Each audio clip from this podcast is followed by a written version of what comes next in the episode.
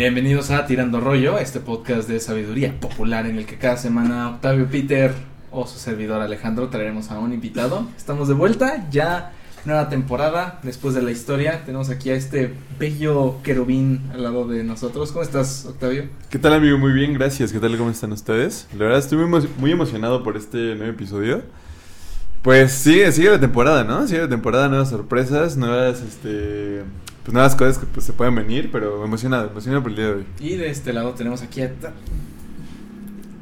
Esto es un Ferrari, o sea... es la Champions. Es, la Champions, o sea, miren, miren nada más. Aquí, Peter, ¿cómo estás?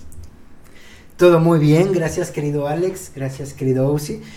De nuevo estamos aquí reunidos en, tomando los sagrados alimentos, como debe ser. Eh, creo que la temporada ha ido bastante bien. Puedo afirmar que la evolución que hemos tenido es como para ver al Pedro de hace un año y decirle, campeón, sigue, sigue adelante, sí, se va a poder abrazarlo para decirle, hermano, no te rindas, esto está yendo muy bien. Y pues bueno, eh, me gana el sentimiento, pero bueno, Alex, ¿qué tenemos en la lista de hoy? Tenemos el día de hoy a un gran invitado, invitade, invitade. Eh, de hecho, justo ahorita los que acaban de escuchar bien, dije que efectivamente invitade, porque es el tema del día de hoy. Nos acompaña, pues, una persona que con la que he podido tener el placer de compartir la carrera, de compartir varias experiencias en viajes, en diferentes momentos. Muy, una persona muy inteligente para, para mí, para, para mi propio parecer, es una de las personas más inteligentes que conozco, Sam Astrid, Sam Astrid Sam Astrid. Sam Astrid. Muy bien, muchas gracias por la invitación. Qué bonito estar con ustedes. Y pues sí, Alex, cuántas cosas hemos pasado. Y es, es muy bonito eh, pues estar aquí. Muchas gracias. Y, bueno, dije bien, compañero. Este... Exacto, invitado. Compañero. Justo sí, vamos a hablar de ese tema. Justo, eh, sí, hay que hablarlo. Eh, sí, soy Sam Astrid. Soy una persona no binaria, trans no binaria. Y sí, mi pronombre es ella. Justamente, pues Sí, lo dijiste bien, este, invitade. Le invitade en, el caso sería. Ahora, pues.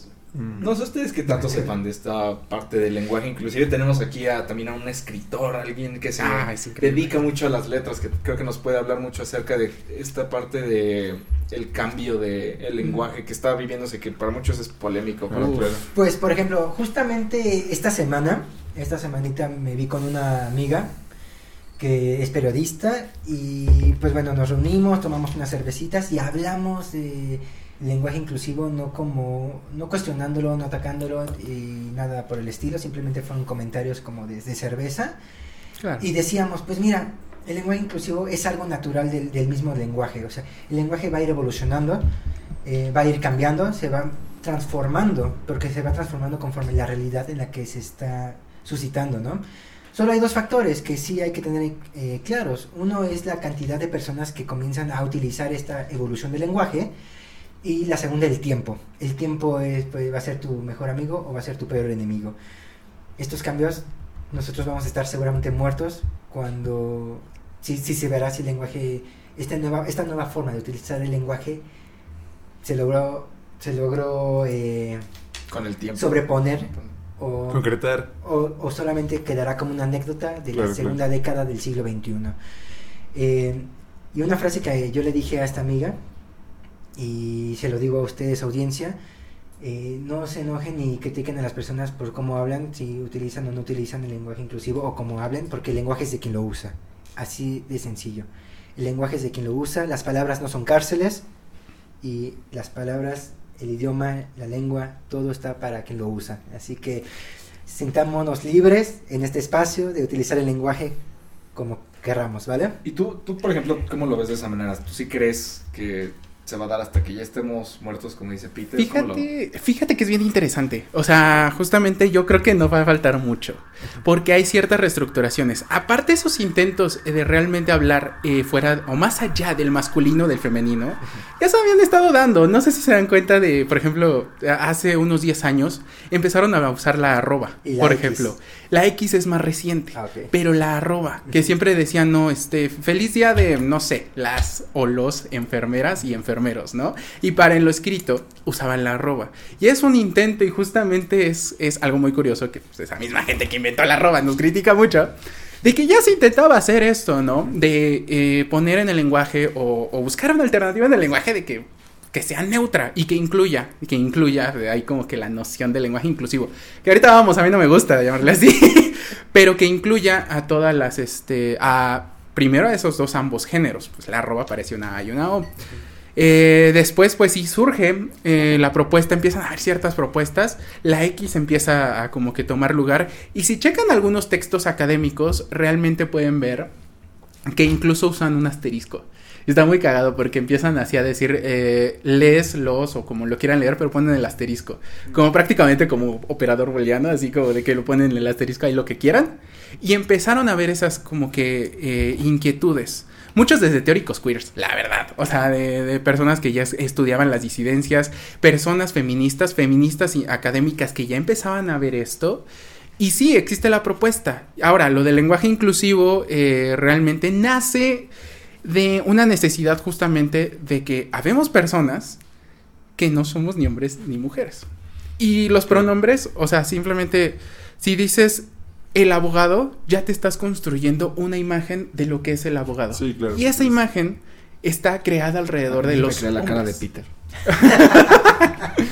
o sea, ese pasado oscuro ya quedó muy No manches, sí es cierto.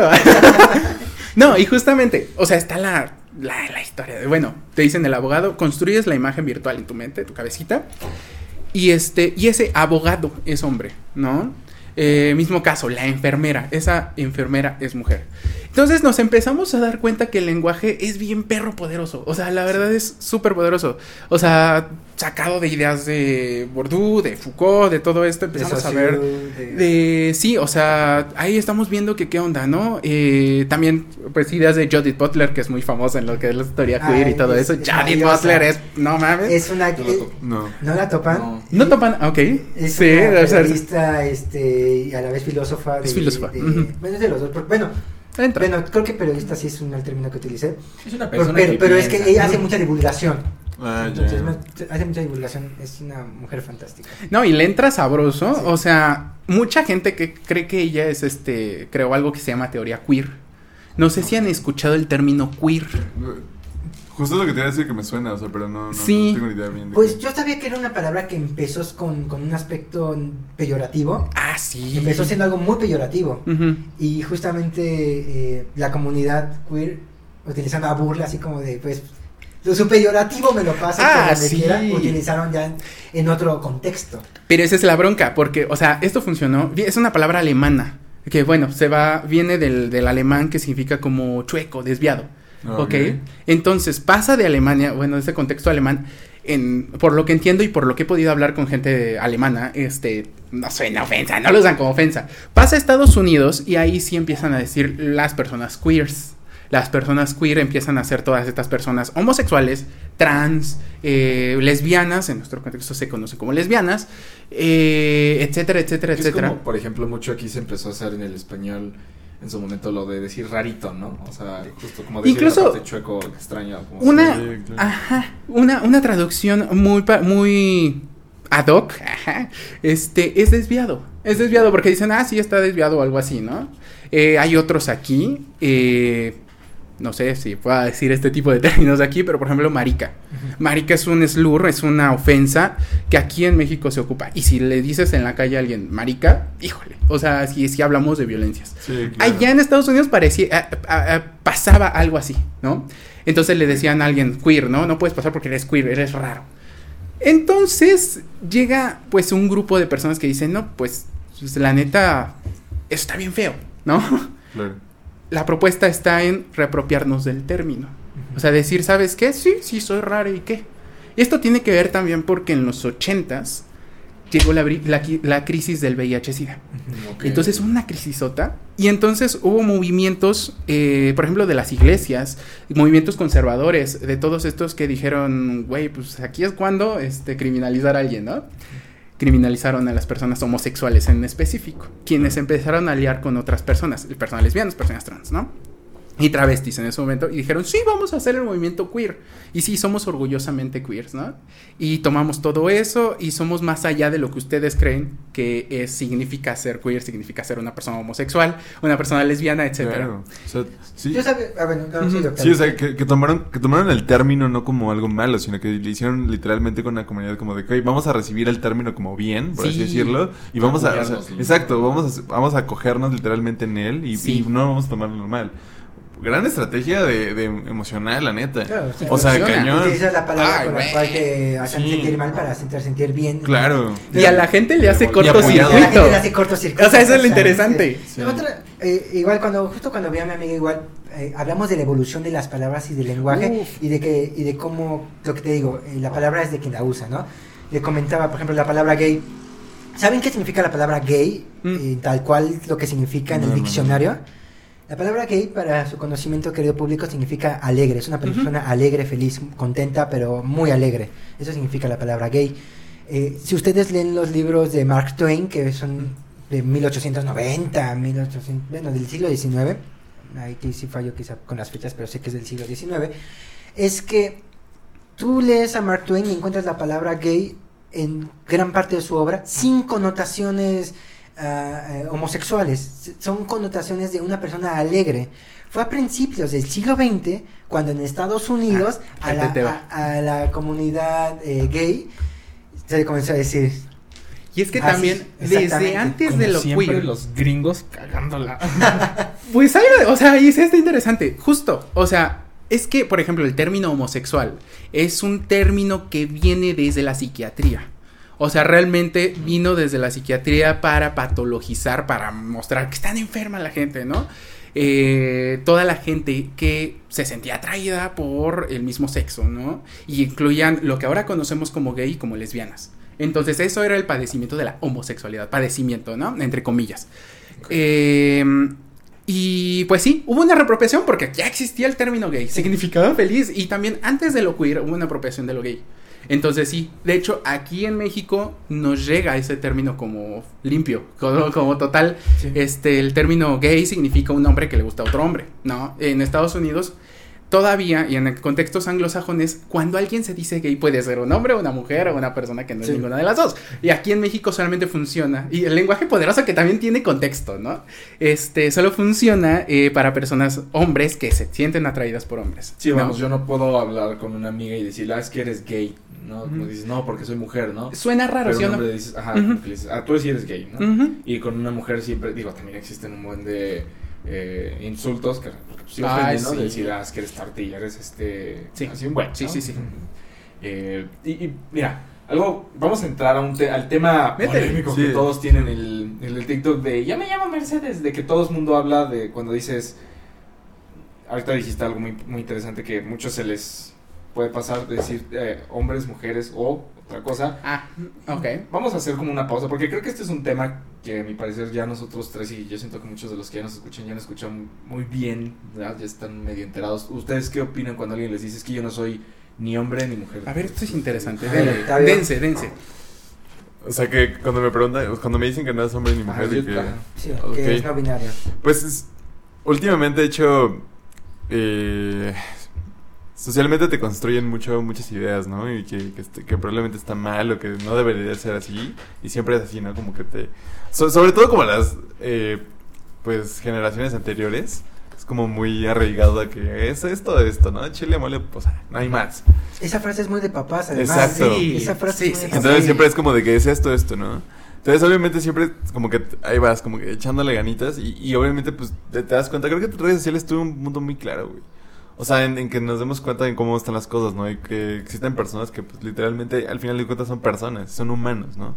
Tienen O sea, una voz, Creo, tienen creo- un creo que el, creo que el punto hoy en día, y esto es una construcción que, pues, obviamente he tenido personalmente en situaciones con mi novia, evidentemente, con personas que pues, son muy cercanas a mí, que literalmente ya es como, no hay ningún problema, o sea, no tendría que ser así, ¿no? O sea, si- al final de cuentas son personas, tienen sus gustos y se respeta 100%, ¿no?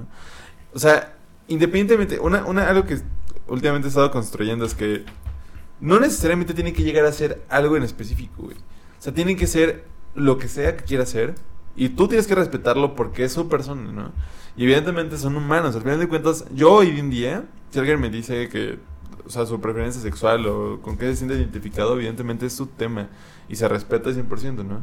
A lo que voy es que hoy en día yo, Octavio, lo puedo decir como, es una persona más, es un humano más. O sea, no, no, no hay ningún problema con que le guste, simplemente es alguien más, ¿no? O sea, se trata como debe ser, güey. O sea, como eh, ni siquiera como algo bueno o algo malo, güey, sino como que una persona más que con gustos, o sea, y punto. Así de fácil, güey.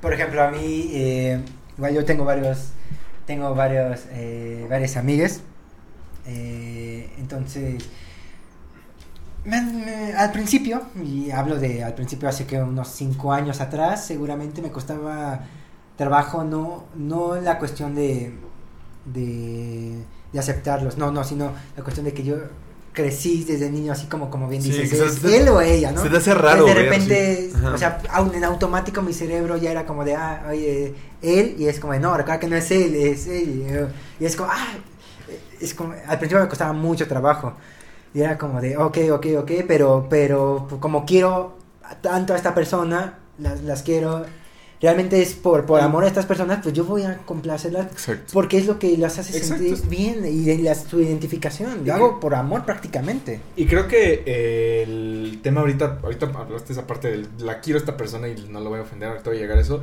Yo creo que un poco de la parte de cuando eres pequeño y te van educando y tal vez podría como un poco, no estoy justificando, pero sí a lo mejor intentando también entender a las personas que precisamente dicen, no, es que eh, o eres él o eres ella, no puede ser ella, es un poco de que dices, bueno, es que a lo mejor los seres humanos aprendemos con contrastes, ¿no? O algo está prendido Sí. o está apagado, o está ah, arriba o está abajo, está... es Le gusta como- encasillar y le- es en que contrastes en, en algo como en- justamente No, dice sí. la palabra binario. Ujú. Entonces, nada más terminando, es como que agarran y dicen, ah, pues es que tiene que ser o tiene que ser ella, ¿no? Porque así es como lo tiene que procesar. cerebro o sea, ya- Simplemente, pero dejando de lado toda esa parte antropológica, es como tú dices, ¿no? Yo tuve, eh, en su momento estaba como todo un señor en el Tox con mi mamá.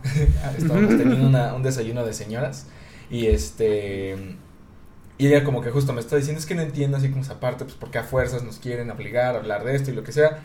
Y ya como que yo dije, no, pues es nada más como justo le estaba diciendo, es una parte de respeto, ¿no? Es como una parte de- Y luego me, así como que seguimos conversando y en un momento ella me dijo, pues yo por ejemplo tengo una amiga que siempre me dice, amiguita, amiguita, amiguita, amiguita, esto, amiguita, el otro.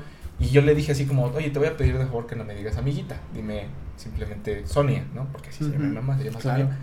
Y le dije, pues eso es lo eso es así de fácil es, o sea, no me gusta que me digas de esta manera, me siento mejor que me digas de esta otra. Y ya, por respeto dices, ok, o sea, no me quita nada que, que Octavio Sí. me, me diga, prefiero que me diga, oh sí, le digo, ah, oh sí, Peter Pity, o amor de mi vida, no sé, cualquiera de los dos. Este, es como una parte, de- o ya, ahora sí, ya, ya que te dijimos nosotros No. tres la bilis de nuestro cerebro que... No, es que sí, o sea, tienes también un buen punto. En cuestión de que hay que verlo, sí, estamos educades, educadas, educados en binarios. O sea, siempre ha sido en binario. Hay toda una cuestión eh, antropológica, bien dices, detrás de ello, pero pues sí, o muy, sea... todo muy polar, o sea, hay que extrapolar Sí. las cosas. Sí, exacto, de un punto a o un es Leno, punto. no es Sí, McCartney, justo, o exacto. sea, Sí. exacto, o sea, estamos construidos en este mundo en que hay muchos binarios y sobre todo no hay opciones intermedias. Claro. Esa es la bronca, que dentro de nuestra mm, nuestro aparato semiótico, como lo quieran ver, de símbolos o, o lo que entendemos del mundo, solamente vemos blancos y negros. Exactamente. Entonces, ahí hay una, una cuestión, porque realmente el mundo no trabaja en blancos y negros. Las vivencias humanas no son en blancos y negros. Y, y- e incluso entre los mismos negros, por así decirlo, o los mismos blancos, en cuestión colores, todavía no entramos a cuestiones de, de racializaciones, ¿eh? Eh, Sí, podemos meterle, pero a sí. la audiencia. O sea, justo, empezamos a ver que, pues, por ejemplo, eh, vamos a poner un ejemplo con ustedes. Este, Se, se identifican como hombres, ¿no? Pregunto por, por este, obligación oral mía, ¿no? Claro. Claro. Claro. Sí, sí, sí. Este, ok, entre ustedes son diferentes uno del otro. Totalmente. Hay muchas vivencias que se diferencian de una de la otra. Entre ustedes mismos no son binarios. Si se dan cuenta, lo que tú significa ser hombre en cuestión de lo que yo, bueno, lo que tú viviste como un hombre, lo que ah, para ti significa ser hombre puede ser muy distinto a lo tuyo y a lo tuyo, ¿no? Entonces, Totalmente. entonces ahí hay una cuestión, ¿no? Que cada cosa, cada, cada persona en su cúmulo de vivencias, en cómo ha vivido, en cómo interpreta el mundo, es distinta. No se maneja en binarios, incluso en un mismo color u otro. Entonces el mundo no está hecho así. El problema son, pues sí, que pues por tradición prácticamente, que es así como se va generando el género, que va por replicándose como que de generación en generación. Este, pues sí, hemos entendido que solamente hay una opción u otra, muy basada en el sexo en qué tenemos entre las piernas, ¿no? Como, como decirlo de una forma eh, común, ¿no? Sí, Para basado. niños. O sea, sí, porque justo, ¿cuáles son las opciones de cuerpos que existen? Y este es tu referente, ¿no? Un cuerpo... ¿Qué es lo que utilizan en general las personas que de cierta manera es, detractan el Ajá. lenguaje inclusivo lo que sea? No, pues es que no me importa si tú sientes que eres un ¿Qué delfín, tienes tú tienes ahí un pene. Ajá. Sí. Y Porque eres hombre justo porque tienes hay un una, pene. hay una Claro. relación, o sea, por, simbólica, por supuesto, de que vulva va a significar mujer y pene va a significar hombre. claro. Entonces siempre va a estar ahí eso. O sea, bueno, ha estado por mucho tiempo. Pero resulta que cuando vas en la calle, cuando hablas con alguien por teléfono, bueno, todavía hay alguien que hable por teléfono. Sí. este, cuando conoces a alguien por internet, no sé, lo que quieras. No estás viendo la- los genitales de las personas. claro. ¿Qué estás interpretando realmente en el mundo?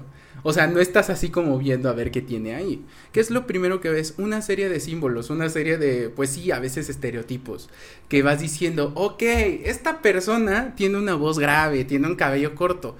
Y haces una, empiezas a hacer una relación. Mm, probablemente tenga mucha testosterona. Sí. Probablemente tenga un pene.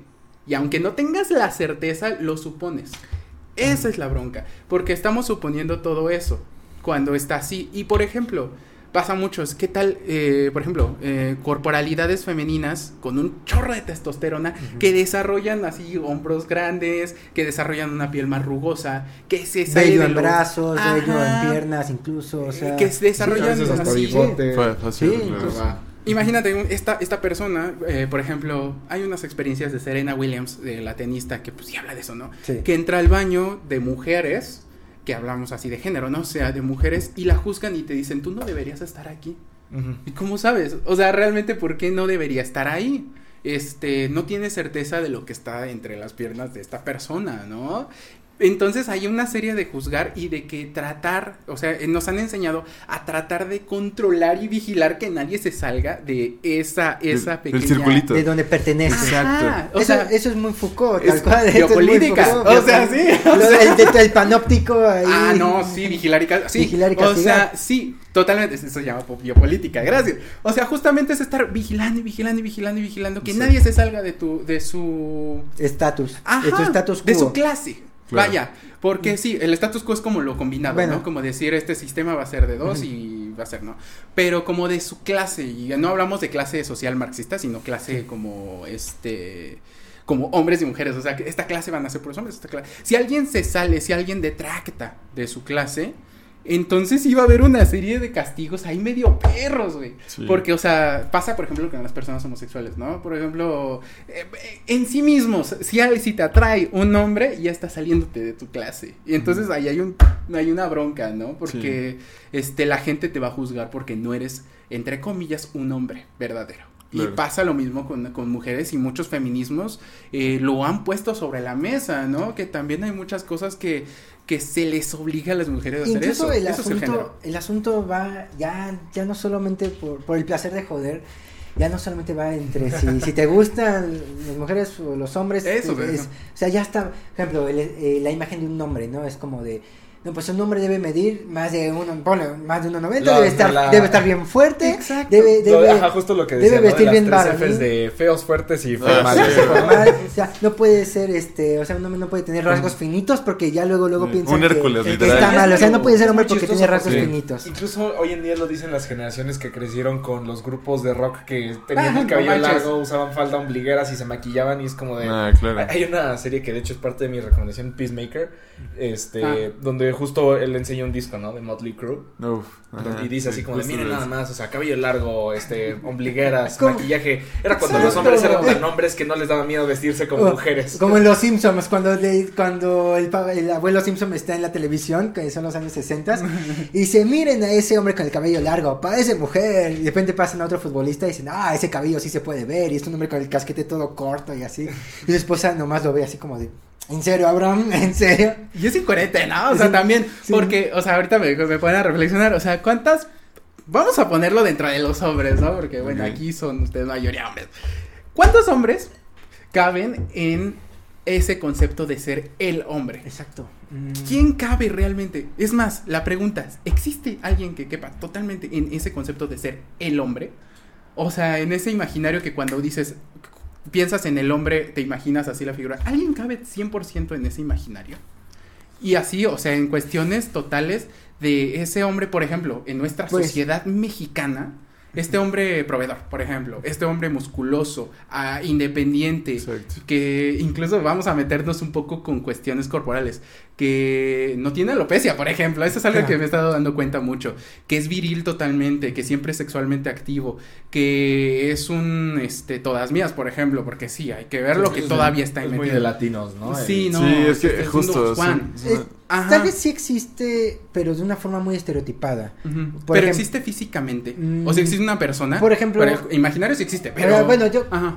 por ejemplo, o sea, por ejemplo, una vez hablaba con una amiga en un café, nos citamos claro. en un cafecito, Ujú. y me platicó de un ligue que se estaba teniendo, no voy a decir nombres, pero el chiste es que este men era doctor y era muy alto y estaba bien el fortachón, porque, Exacto, porque acá, sí. acá, acá y así, bien, o sea, tratando de verse en, la- en el estereotipo varonil. Exacto. Y, y ella me contó algo y me dijo, este, que fueron a una plaza, porque él le dijo, acompáñame a comprar unos boletos en Ticketmaster, ¿no?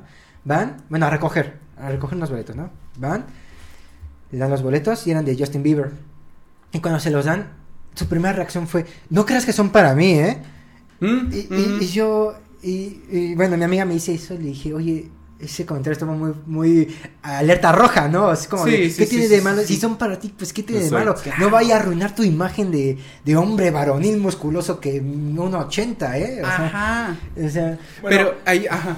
Era, Date, era date, muy date, interesante porque ma- en parte ahorita mencionaste un poco ese arquetipo, ¿no? Decir, ¿de dónde salió lo del hombre? Ajá. Pero era, yo El creo que era mucho de la, ya es más como de la antropomorfía de, de, de, de, de una, de un hombre por temas del de cuando todavía teníamos que depender de nuestro de nuestro físico para sobrevivir, ¿no? Decir, ah, es que a las mujeres Sí. les gusta lo- que sean Claro. altos y de espalda ancha, porque simplemente porque pues es puedo- se ve la puedo- protección y puedo fuerza bruta. Sí, fuerza no, bruta. claro, es Se que ve la siempre, fuerza bruta. siempre está muy estereotipado como que el hombre es la fuerza bruta y siempre es el que está ahí, o sea, es el... Sí, el, ma- el, el macho, por así decirlo, ¿no? El Tarzán, el Hércules. Exacto. Es- yo, yo creo que, por ejemplo, o sea, a mí, a mí me pasa mucho que yo soy muy emocional y muy sentimental, ¿no? Y siempre estoy con mis amigos, ustedes lo han visto, y con mi novia que es como, de, ay, te quiero mucho, bro, que esto, ¿no? Entonces, creo que ahorita que haces esa pregunta es muy interesante porque sí me puse a pensar de, ¿realmente conozco he visto? O sea... Socialmente sí, puede- sí puedes, como dice Peter, llegar a tener un estereotipo de alguien, ¿no? O que se acerque. Sí, Ajá. exacto, o sea, Ah, bueno, como, que como actores o así, o sea, ¿qué dices, no? Como The Rock o eh, Keanu Reeves o etc.. ¿no? O sea, que, que que son como muy varoniles o que hacen cosas muy de hombres, ¿no? Que le echan la talacha a su nave y todo, Ah, ¿no? sí. Pero este, así que tiene toda la grasa del mecánico aquí.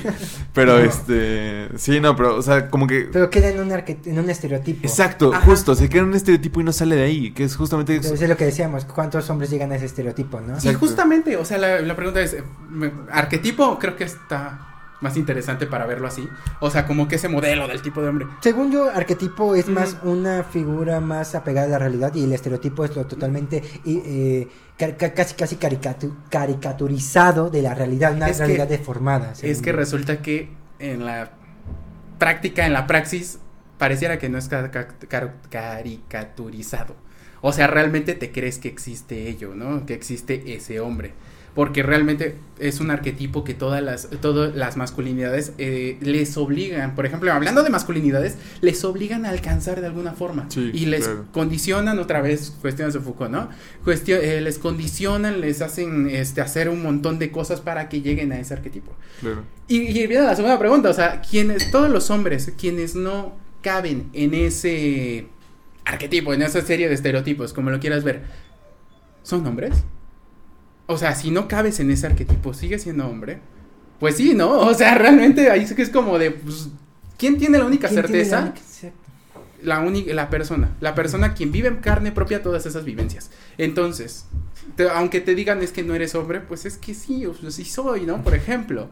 Eh, pues sí, así funciona ese tipo de cosas. Y ahora que lo mencionas, no solo funciona en esta parte de el, del hombre en aspectos visuales, sino Mm. de lo que haces, ¿no? Es que Es más, ah, exacto. no, y, y ahí- y exacto. aquí entramos al tema de los roles, ¿no? Los roles de, género, de decir, es que tú eres hombre y cómo es posible que tu esposa gane más que tú, que tu novia sí tenga una chamba y tú no, que tu novia esté estudiando ingeniería, Ah, ¿no? sí, Que- sí. O que tú quieras ser. o- Bueno, es que, o sea, esto lo he escuchado mucho, o sea, como de, de- del hombre de. te- conozco gente que, en verdad, son, son personas que lleg- llegaron a concluir sus estudios universitarios, etcétera, pero ellos tal cual son amos de casa. Y sí tienen sus estudios, pues, es como, de, pero yo con mi pareja nos arreglamos y quedamos, o sea, como yo me iba a encargar de todos los hacer Ujú. de la casa y de, cuidar a los niños, ¿no? Claro. Y, y, y mucha- muchas de esas personas me dijeron, de, no, yo cada vez que digo esto, me dicen, ¿que no eres hombre? Y es como, de, "Oh, Exacto. ¿cómo? O Sí, sea, no, es no, como, no, ¿qué, o que el- no eres hombre? o O sea, al ¿cómo, revés, cómo al- tú vas a ser puede- de al revés, casa? ¿no? Te dicen, ya te puedes casar. Sí. Ah, no, bueno, el típico que ya te puedes sí. casar. Es que sí- sí- siempre, es- siempre es este estereotipo social, o sea, siempre sí, siempre está. Ejemplo, yo lo veo, a mí me gusta mucho eh, toda la, la era y investigar toda la etapa vikinga. Me Ah, encanta, me encanta. Entonces siempre cuando, o sea, he investigado y cuando vi Viking sobre todo, es como siempre el hombre, ¿no? El vikingo, o sea, te das cuenta, Mm. el claro ejemplo del vikingo hombre que se dedica a echar ahí la casa y la pelea y las mujeres se quedan en, el- en la siembra, ¿no? Pero había- estaba me veía muy curioso porque sale un homosexual. Entonces, no, ahorita traté de buscarlo, pero no me acuerdo del nombre. Y sale un homosexual. Entonces, en la era vikinga está de que no manches. Entonces, cuando le obligan a pelear y le obligan a todas, todas las batallas, él dice que es que no puedo, es que no, de verdad no puede, se pone a llorar y todo. Entonces le, le dicen, ¿qué, qué, qué pasa? ¿Que, que no eres hombre? Que no sé qué. Dice, no, es que de verdad no puedo. Y, y ya. Y fue cuando dice, es que no, es que realmente me gusta un personaje que se llama Rolo. Es que, Ujú. es que tengo atracción por Rolo, ¿no? Claro. Y todos se le quedan así, pues le mandaban a cortar los genitales y todo, o sea, mal. Sí, claro, control. El punto es de que, justo, o sea, como venimos, veni- o sea, creo que se viene arrastrando desde, o sea, toda la historia de la humanidad, así de que el hombre hace la, la parte tal, tal, tal, y los roles justamente de que no, es que el hombre tiene que ir a trabajar, el hombre, el hombre tiene que ir a buscar, y la mujer se tiene que quedar a criar, ¿no? Tiene que cuidar, se tiene que quedar a esto. Entonces, si se tiene este tipo difícil, en lo personal puedo decir que la verdad, eh, hay como que también, este, no sé, lo- lo- es complicado, ¿no? Porque ahora que con, con mi pareja y todo esto, si es de, ok, ok, o sea, no hay problema si podemos poner michi micha o todo es este rol o todo es esto, porque no hay una obligación, ¿no? Y antes probablemente lo podemos ver así, o sea, creo que muchos podemos llegar a tener esa, esa idea de, no, es que yo tengo que darlo, ¿no? Yo, yo tengo que poner esto, ¿no? Pero a veces no nos ponemos a pensar de que realmente, ¿por qué? O sea, no es una obligación, o sea... Ajá. es- creo que al final de cuentas son acuerdos, pero también tienes que estar de acuerdo que no tienes que hacerlo todo. Ajá, pero son acuerdos también, sí, sí, ahorita voy también con otra cosa, pero son acuerdos como que funcionan eh, cuando nadie se los cuestiona. Exacto. O sea, justamente es de esto de que, pues, no sé, me lo dijo mi mamá, o sea, prácticamente, ¿no? ¿Y Sí. quién se lo dijo a tu mamá? Pues su mamá. O sea, va Sí. replicándose y nadie se los cuestiona. ¿Por qué? ¿Por qué, diagonal, para qué un hombre debería pagar la cita? O sea, si es así como de, a ver, eh, si te lo cuestionas, ahí hay detrás un papel proveedor que está contemplando que las feminidades no tienen acceso al trabajo, no tienen acceso a pues la educación incluso. Entonces ahí hay un sí problema, ¿no? O sea, sí es un sistematizar, o sea, problema. es, es una es algo es una costumbre que se Es una arraiga costumbre, desde, es desde una hace tiempo. Ahora sí que es consuetudinario totalmente y eso de, de, de los hombres que tengan que pagar, pues bueno, ten en cuenta Sí, que, claro. que claro. ¿Cuánto, cu- haz- ¿cuánto tiempo realmente tiene que hubo la libertad, la liberación de las universidades en que sean que sean mixtas, cuando fue la liberación de los empleos, o sea, realmente somos la eh, el resultado de algo muy reciente. Sí, oye, es que también, o sea, si bien han habido como que intentos de feminismos y los feminismos llevan años, años, en serio, eh, dando, este, pues sí, batalla en muchos flancos, eh, realmente las... Los resultados los están viendo resultados, hay varias ahorita, cosas. realmente. Y también, por ejemplo, recupero lo de los, este, a ver quién paga primero. Todavía se puede ver aquí muchos rezagos de, por ejemplo, Sí, las bastantes. mujeres no tienen acceso, eh, las diferencias de san- en salarios, por ejemplo, de la Sí, misma profesión, de claro. diferencias a mujeres, ¿no? Este, y estamos hablando justamente de género. Entonces, imagínate de, de otras áreas, ¿no? También de ahí, pues, como que una cosa alimenta a la otra. Como que la idea de que el hombre tiene que pagar va alimentando también la idea de que la mujer no tiene que tiene que trabajar pagar, y sí. viceversa. La, la realidad es que las mujeres viven, estoy metiendo con este tema, pero la realidad es que las mujeres viven de no acceso a trabajo, a educación, va alimentando la otra idea. Entonces sí, es un problema, es un círculo vicioso en muchas eh, Claro. áreas. Ahorita que tocaron ese ejemplo está muy bueno, porque sí, Sí. el género maneja así, hasta no poder cuestionarnos en un momento. Eh, este tipo de enseñanzas que pues sí nos enseñaron y todo eso e, e ir buscando un cambio ir escuchando las voces de las personas por ejemplo en este caso de las mujeres pues Claro. no se va a llevar a ningún lado o sea también Y ahorita, bueno, creo que en esta parte hemos llegado al, al punto donde hemos, hemos entrado donde ya hemos, al- algo donde ya hemos estado viviendo, que es el campo laboral, ¿no? O Ah, no manches. ya hemos entrado a trabajar, ya, hemos, este, ya nos ha tocado enfrentarnos contra el mundo real.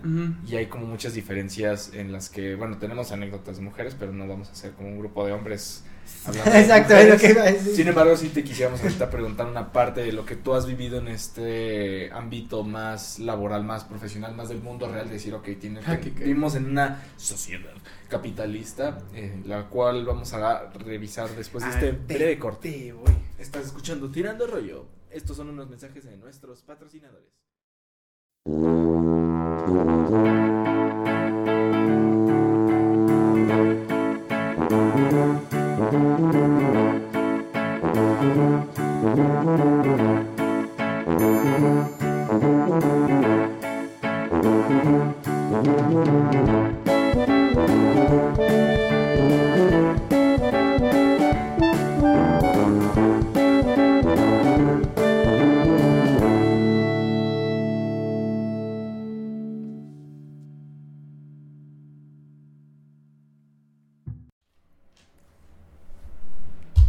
Bienvenidos de vuelta a Tirando Rollo. Estábamos aquí con Sam Astrid en la plática y en lo que nos quedamos era que nos ibas a contar un poco tú, por ejemplo, qué anécdotas tienes de algunas otras personas. Este, no íbamos a hablar de mujeres porque se iba a sonar muy sí feo justo que estabas ahí en nosotros puros tres hombres hablando de historias de mujeres, ya después habrá la oportunidad. inviten a alguien claro en, Ya tuvimos este, una invitada. ah qué que- chido que nos platicó un poco, ¿no? ingeniería, en ingeniería. Que Saludos a Lili.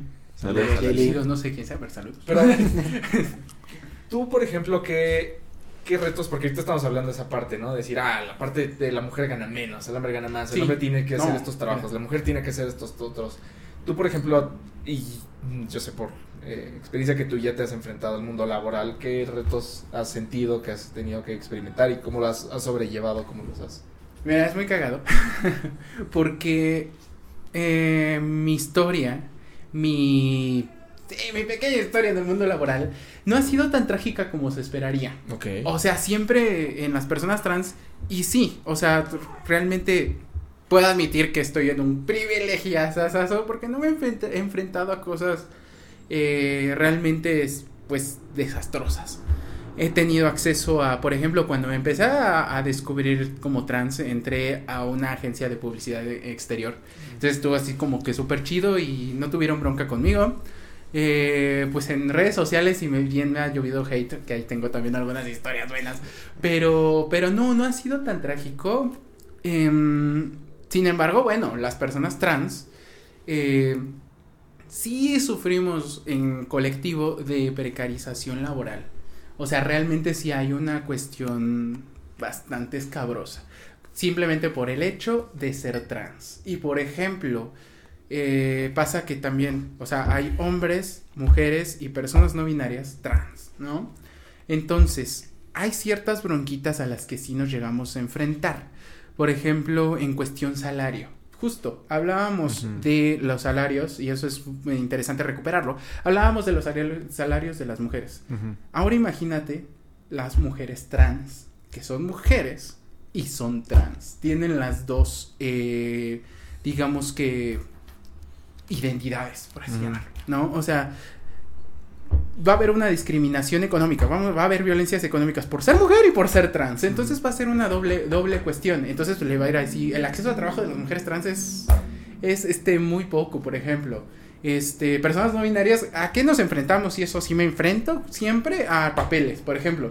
Mis papeles oficiales no está aún, ahorita a la fecha mi nombre, porque no se puede hacer un cambio de nombre a, y ni de género de datos a no binaria todavía. Afortunadamente ya hay personas en México, tres en específico, que ya existen personas eh, como género no binario en su Órale. INE, en su todo. Pero todavía se hace a, a partir de juicio y ya hay jurisprudencia y toda la cosa. Pero, por ejemplo, este sí es una de las cositas eh, que, por ejemplo, muchas personitas que luego llegan a, a- a mis redes sociales me comparten, ¿no? Que dicen, ¿sabes qué? Eh, en mi trabajo no quieren respetar mi identidad. Y ya empezamos a hablar ahí un problemita, ¿no? Porque puede ser algo tan sencillo y creo que alguien este, lo recuperaba, ¿no? Lo de los este, apodos.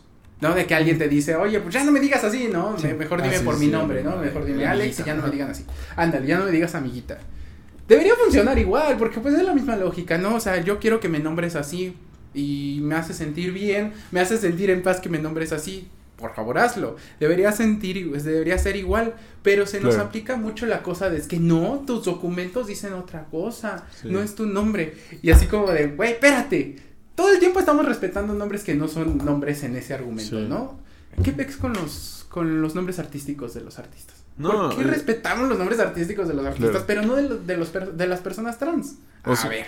O, simplemente la, la ilógica de que, ok, me rijo mis papeles y me Mm. dices, güey. O sea, es, es la misma, es la misma ilógica cotidiana. O sea, de que, ok, Ah, sí. muy me llamo Octavio, pero me dices, güey, o Sí. pendejo allá afuera. O sea, O sea, sí. Y eso, o sea, los papeles son nada más un papel. O sea, en tu vida cotidiana, en tu vida laboral no debería, y eso en general, no debería afectar ningún dato que esté en tus papeles para encontrar un trabajo, para que se te respete en el mismo, para en tu escuela que se te respete, que en el salón de clases te hablen por el pronombre tuyo, el que sea tuyo. O que en tus papeles este, salgas como arquitecta y no como arquitecta o arquitecto. No, por supuesto. Y es algo que en lo laboral, en, en la lógica capitalista, pues sufrimos cañón, ¿no? Este, ahorita afortunadamente hay varios colectivos moviéndose ya para que esto sea una realidad aquí en México. Que por ejemplo personas no binarias, en específico personas que no somos ni hombres ni mujeres, eh, podamos acceder a, pues sí, que se nos cambie el nombre, porque pues es nuestro nombre, no manches. ¿Quién tiene lo, lo mismo que pasábamos en el segmento pasado? ¿Cómo, quién, ¿Quién es el- la única persona que tiene certeza de su nombre o de su identidad? Pues la persona que lo vive. O sea, es así como de, pues nadie, nadie puede saberlo, ¿no? Incluso en cuestiones de, este, filosofía es indebatible la misma, ex- la existencia misma, ¿no? O sea, ya eso como de, güey, ¿Cómo puedo Sí. comprobar que en realidad estoy aquí? Ajá, contigo? o sea, tú eres la única persona que podría debatir eso, ¿no? O sea, y contigo misma. ¿no? claro. Entonces, esa es la cosa. En cuestión laboral, por ejemplo, nos enfrentamos, eso es algo que puede parecer una diminutez, pero nos complica mucho la vida. Porque, por ejemplo, o sea, en el momento que alguien te di que le dices a tu jefe, güey, soy ella, ¿no? Dime, por favor, que soy ella. O refiérete a mí, perdón, como ella o como ella, incluso si son mujeres trans o personas no binarias que también pueden ocuparlo. Empieza a haber una serie de problemas, o sea, la verdad empieza a haber una serie de mm, dificultades que en tu trabajo, pues ya, ya va a haber ahí ciertas cosas que, pues, van a ir orillándote a que puedas poner en riesgo tu trabajo, ¿no? Eh, pues sí, eso en lo cotidiano, en, los, en, lo, en lo laboral, también es sabido, por ejemplo, que hay muchas personas trans que son orilladas al mundo del trabajo sexual. Y entonces sí, también hay muchas personas trans que, ¿por qué no? Sí, claro, no encuentran este, cuestiones de laborales eh, en otro lado, van al, al trabajo sexual. Y también, o sea, güey, pues este, el problema no es ella, no hay que juzgar, yo, yo estoy así como que no podemos juzgar a las personas trabajadoras sexuales, Eh, al contrario hay que escuchar lo que tienen que decir y muchas veces como que tenemos ese, esa, esa idea de que no, no, no es tan mal y todo eso, Sí. otra vez estaríamos controlando cuerpos, güey, o sea, sí, estaríamos así como que hay que escuchar eh, sus voces, pero también es una realidad que hay muchas personas trans en el mundo del trabajo sexual. Y pues bueno, afortunadamente hay políticas ya de inclusión, ¿no? Se quieren poner muy inclusives con él, ¿no? Y ni saben ocupar eso. Pero ya quieren así como de sí somos inclusivos, ¿no? Y contratan a una persona trans, pero la ponen tras el aparador para que la gente diga, oh, sí, sí, son inclusivos, ¿no? Sí hay un techo de cristal, es decir, no hay un acceso a ciertos puestos a personas trans. Y eso que las personas trans también no somos una multitud, eh, se estima, no hay un censo oficial que diga, Ay, ¿cuántas personas trans hay, no? Eh, no, no lo existe, pero se estima que somos un 1% más o menos de la población en general, o de, de las poblaciones que tú quieras. Eh, y pues sí, o sea, de todas formas, las personas trans que están trabajando no acceden a puestos chidos o a, puestos que estén preparados para, ¿no? Entonces también hay, ciertos problemas en cuestión de acceso al trabajo, acceso a la educación es otra cosa, o sea, cuántas personas trans se conocen en las universidades, afortunadamente va subiendo el número, pero pues está cañón, ¿no? Está cañón ese tipo de cosas. Vamos a ocupar una breve pausa, tengo que ir a recoger el Amazon ahorita. Permítame, cinco minutos, no desconecté nada. Ni... Me hubiera okay. así.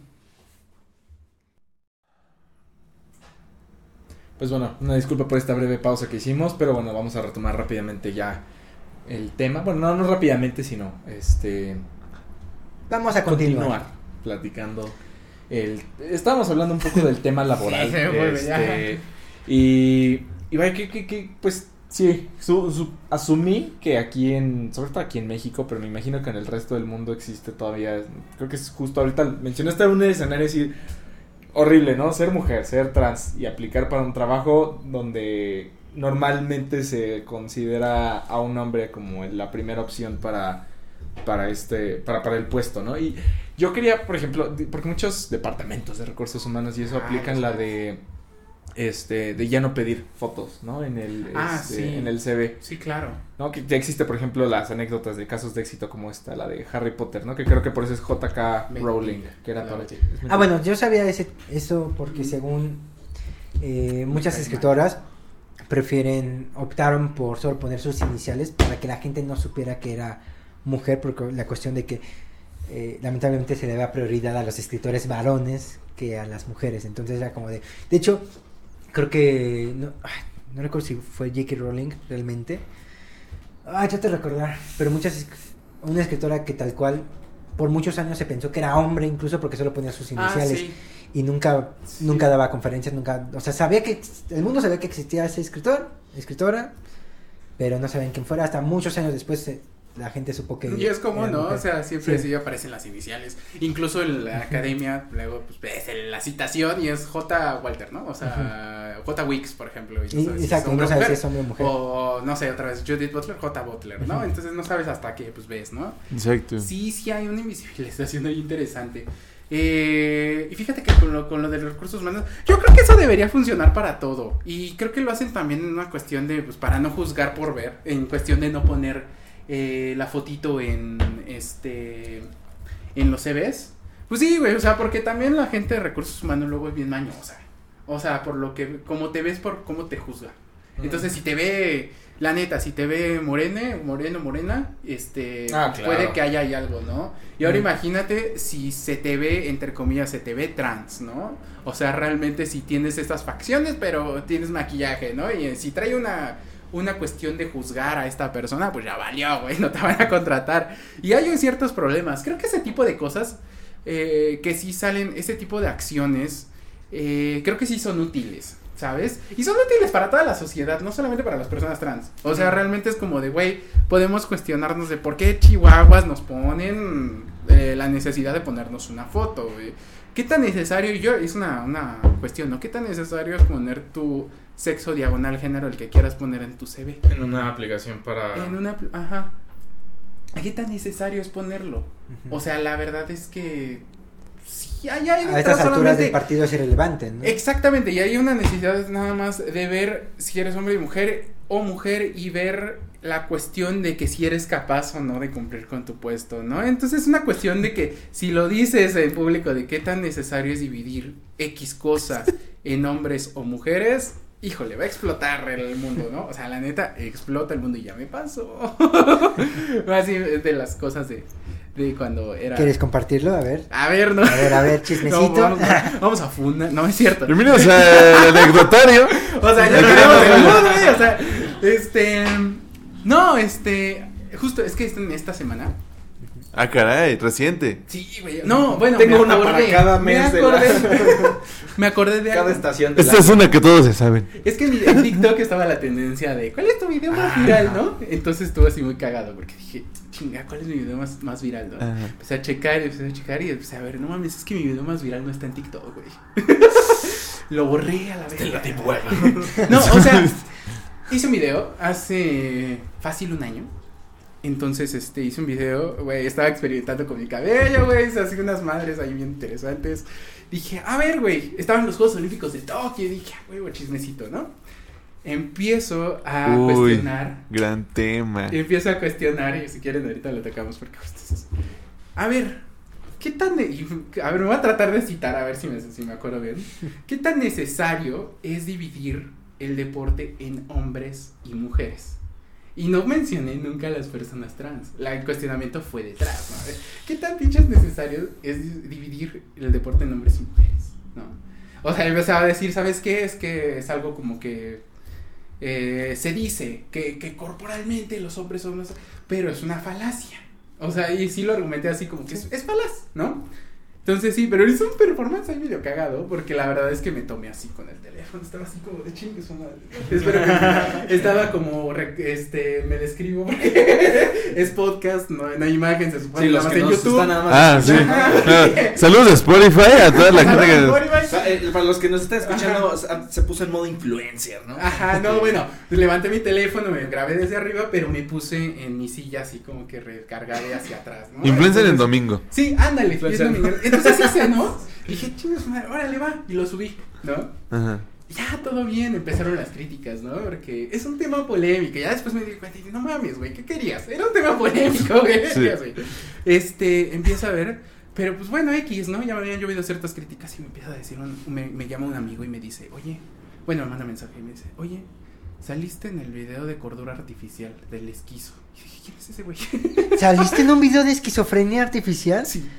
Saludos a esquizofrenia. Yo Hola. soy fan tuyo. Yo me quiero hacer tu Hasta amiga. hace uno, este, dentro de unos momentos. No, yo me quiero hacer su amiga porque comprendo qué pedo con, con todo eso y creo que, bueno, antes que nada. Pero a ver, Solo- solo, estamos solo por curiosidad. estamos en el Con- Contexto, a ver qué pedo. Cordura es un chico Ah, por favor. que, que es un youtuber que también hace eh, programas en Twitch que habla Sí. mucho sobre eh, cosas, te- mezcla filosofía y mezcla mucho paradigma social y lo cuestiona, pero habla sobre existen- crisis existenciales, crisis existencial en, ju- en jóvenes, eh, la onda... Habla de muchas cosas, la soledad, la... Sí, tiene cosas interesantes. Tiene cosas Hay muy que interesantes. Tiene cosas y interesantes. Ya después lo vi. Puedo decir, afirmar que creo que desde el contenido, él mismo ha dicho que él no se cree intelectual y que su contenido no lo cree intelectual, él mismo lo ha dicho, pero contradiciendo un poco sus palabras de, de perdón cordura, pero con- con- contradiciendo tus palabras, eh, pues el poco contenido bueno que se encuentra hoy en día, tanto en Twitch como en YouTube, creo que es de los mejores contenidos de reflexión. Y justo, o sea, a mí me llamó la atención porque, o sea, le dije, me, me dijo mi amigo, es que saliste en el esquizo, bueno, en el, en un video de esquizo, como que me suena, ¿no? ¿Dónde sale? Ah, es este, este, me acordé, no sé si ustedes han escuchado el podcast Mi Gala, o sea, también dije, ah, es ese güey, el que luego lo invitan, ¿no? Dije, pues qué chido, ¿no? Ya todavía bien pinche ingenuo, ¿no? Qué chido. Empiezo a ver, me lo pasa y decía, ¿qué? Eh, personas, o sea, el título del video, personas estúpidas de TikTok. O sea, No mames. Te lo juro. O sea, fue como de, a ver, Todo, todo, todo, ¿qué todo- pasó? todo tirando rollo a abrir los ojos en este momento. Así no mames. Chismecito con cordura, ahorita viral este video. Ya, con, con ese top, top 2 en tendencias, Lo vamos a robar en el Sí. Instagram. Mira, pónganlo de introducción para jalar. De hecho, pueden O ser sea- el, el clip de 5 minutos de para, para Facebook. Güey, ah, ya ves que sí, ¿no? Ya O sea, eh, vamos, vamos a sacarlo, a ver si no este. Sí, lo vamos a Este- poner. Saliste en el de TikTok, creo que sí lo vi. Hijo de tu madre. No, no es cierto. Pero es que no te, no te reconozco en el video. Mira, pero no te gente- reconozco en el video. Gente muy inteligente de TikTok. Ajá. No. Entonces, vamos a ponerlo. Bueno, a- Silencial, solo silenciado Solo silenciado por cuestiones de- cuestiones de Chao. sí, claro. No lo pongo, pero pues, está el comercial, ¿no? Pero la cosa es que me llama mi amigo y me dice, sí, sí, que no mames, espérate. Empiezo a ver el video. Mira, aquí estoy, güey. O sea, quienes están en podcast, aquí lo sacamos. A ver, Bob, ¿eh? Sí, sí. Este Ah, esto va a salir eh, para ustedes público Ajá. también, no se preocupen. Y entonces salgo en ese video. Sí, yo, güey. yo, yo ya vi ese video. Ah. Ah, ya me conocías, perrillo. No sabía que eras tú, No no sabía- sabía que eras tú. No, entonces salgo ahí. ¿Cuántos No, tiene, bueno, comprado otros videos, está ahí No. en la A media. él- a él no les vamos a hacer promoción. No. No la necesita. Exacto, no, no, pero también. Pero nosotros sí, así que si estás viendo. Oye, esquizo, eh, patrocinan. Inviten al esquizo, güey. Sí. Ya me- Pa- pa- Pasó el video de podcast. Ya se abrió la puerta. Mira, aquí ya hablamos. No, y la cosa, o sea, fue muy cagado porque justo en el video, pues, ya, ya desde el título dices, ya, mamón, ¿eh? ya, ya valió verga. Sí. Ay, no. Y sí, o sea, No, solamente. esto ya se salió de control. A, a mí me llamó la atención y esto sí, este, es así como de, espérate, güey, espérate, ¿qué? Porque lo único que se dijo fue, este, aquí se puede ver la, cómo se, este, hace más grande la estupidez humana y pone una foto de Freud, ¿no? Y dice, ¿qué tiene que ver Freud con ello? Ándale, muy bien, Freud. Pero después dije, ah, no, güey, ah, en ese momento fue muy cagado porque, pues sí, sí me dolió, o sea, no te voy a decir que no, o sea, la verdad fue algo que sí me dolió, estuve viendo como que a ver qué voy a hacer, ¿no? Y este... Sí, pero por lo que veo ese video tuyo de TikTok se hizo muy viral. Entonces, Pero- Ese pero fue ver, el más yo- viral mí- que tengo y te digo que no está en A mí no TikTok. me quedó muy bien claro. En ese video de TikTok, ¿qué fue lo que estabas hablando? Era de los juegos Exacto. sí, de lo que dijo de oh, qué necesidad hay que dividir el deporte en hombres y mujeres. Ajá, nunca Ok, toqué personas ok, ok, trans. ok. Ese fue la, eh, lo interesante para o sea, analizar. El mensaje del video fue como, no es necesario que en natación compitan hombres nada más, y mujeres. mujeres nada más. Exacto. Porque no es o mixto, en ¿no? Boxeo Ajá. o en... Pero a ver, a ver, ok. Sí, sí, sí, sí, es totalmente Pero, pero a ver, la term- termina la historia, por favor. Entonces sí fue así, ¿no? Entonces ya dije, a ver, güey, ¿qué, ¿qué hago? Me asesoré con una persona de que, que está en activismos trans y, Ah. dije- y me dijo, pues mira, a él no le tienes que responder nada, respóndele a tus seguidores. Probablemente haya algo que, que no dijiste bien o que sí. Hago mi video bien chido y así como, ah, sí, este, miren, así como que si no se entendió lo que quise decir fue esto, ¿no? Lo argumenté, es que la cosa, güey, es que yo conozco a una doctora ahí en el, la UNAM que se llama Hortensia Moreno, hace investigación en cuestión de deporte y género. Y es uno de los cuestionamientos que se hacen desde la academia. Entonces dije, sí, a huevo, a huevo. O sea, no es algo Ajá. que tú te sacaste de la manga, de, de- Ajá. Sí, solo por- exacto, por, tu capricho. Exactamente. Entonces fue así como de sí, sí, sí, yo quería contenido en ese momento. Y este, y pues sí dije, ay, a huevo, ¿no? Entonces saqué el cuestionamiento y madres. no pensé que fuera a ser tan, tan, tan, tan polémico en ese momento. Hago mi videíto, llega a buenas reproducciones y después, este, pues el mismo esquizo me, re- me vuelve a responder. ¿Te respondió? Sí, yo así de como de, ay, no puede ser. Porque fue como de, también, o sea. ¿Tú le reclamaste algo? No, le dije, ¿sabes qué? Estamos en el mismo barco. O sea, estamos haciendo contenido. Sé que muchas veces el contenido viral, y creo, y esto es una crítica aparte con muchas otras cosas eh, alrededor de las redes sociales, creo que es muy necesario también cuestionarnos en cuest- eh, las cosas de la humillación a otras personas, ¿no?